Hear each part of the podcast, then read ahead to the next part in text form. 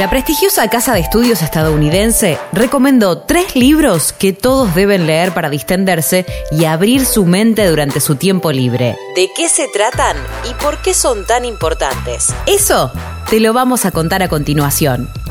Soy Caro Yaruzzi y esto es Economía al Día, el podcast del Cronista, el medio líder en economía, finanzas y negocios de la Argentina. Seguinos en nuestro canal de Spotify y escuchanos todas las mañanas. La Universidad de Harvard sigue la costumbre de todos los años y dio a conocer, finalmente, los mejores libros lanzados en lo que va de 2021.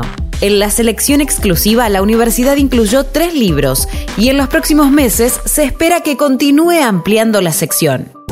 Estos libros fueron elegidos según su impacto en la sociedad y porque consideran que sus alumnos deben leerlos para tener un mayor entendimiento de la cultura y de la historia de todo el mundo. A continuación, ¿cuáles son y de qué trata cada uno?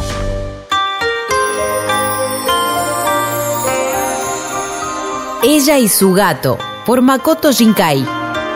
Según la Universidad de Harvard, es una historia simple que cuenta el punto de vista de un gato.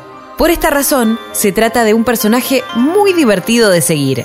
En todo el libro se puede visualizar arte muy variado y cómo este se adapta a la manera de contar la historia del autor Makoto Shinkai. La gerenta de servicios de la Universidad de Harvard, Debbie Ginsberg, lo recomienda especialmente y cuenta que el gato Miyu aprende a navegar por el mundo como un adulto joven y Chobi lo trata de ayudar lo mejor que puede. Este libro puede conseguirse en la plataforma Book Depository, que trae libros de afuera a la Argentina a 2.500 pesos. Bruno, el jefe de la policía, por Martin Walker.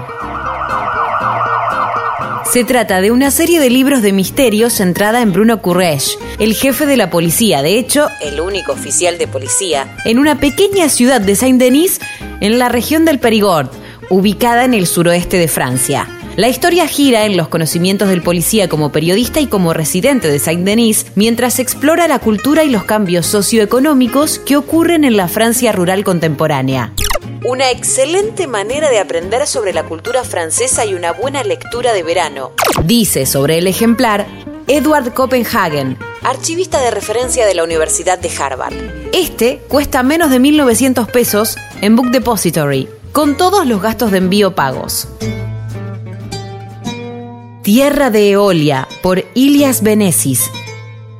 El autor escribe sobre sus idílicos veranos de infancia en Anatolia antes de los horrores de la Primera Guerra Mundial. Además, relata la guerra greco-turca y la pérdida final de su patria.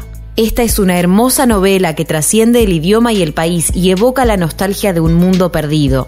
He encontrado algunas traducciones al inglés de la literatura griega moderna que desean expresar los matices de la riqueza del idioma griego, pero Sellers captura en inglés el lenguaje juguetón y mágico de Benesis maravillosamente. Es una alegría leerlo. Cuenta Ria Lisage, bibliotecaria de estudios helénicos de la Universidad de Harvard.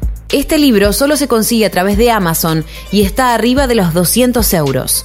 No soy de leer libros a la noche, por lo cual reconozco que cometo un error. Tengo que aprender a leer más.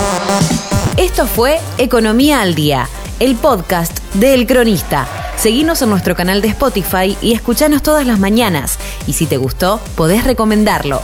Coordinación Periodística Sebastián de Toma, Producción Rodrigo Martínez y SBP Consultora. Hasta la próxima.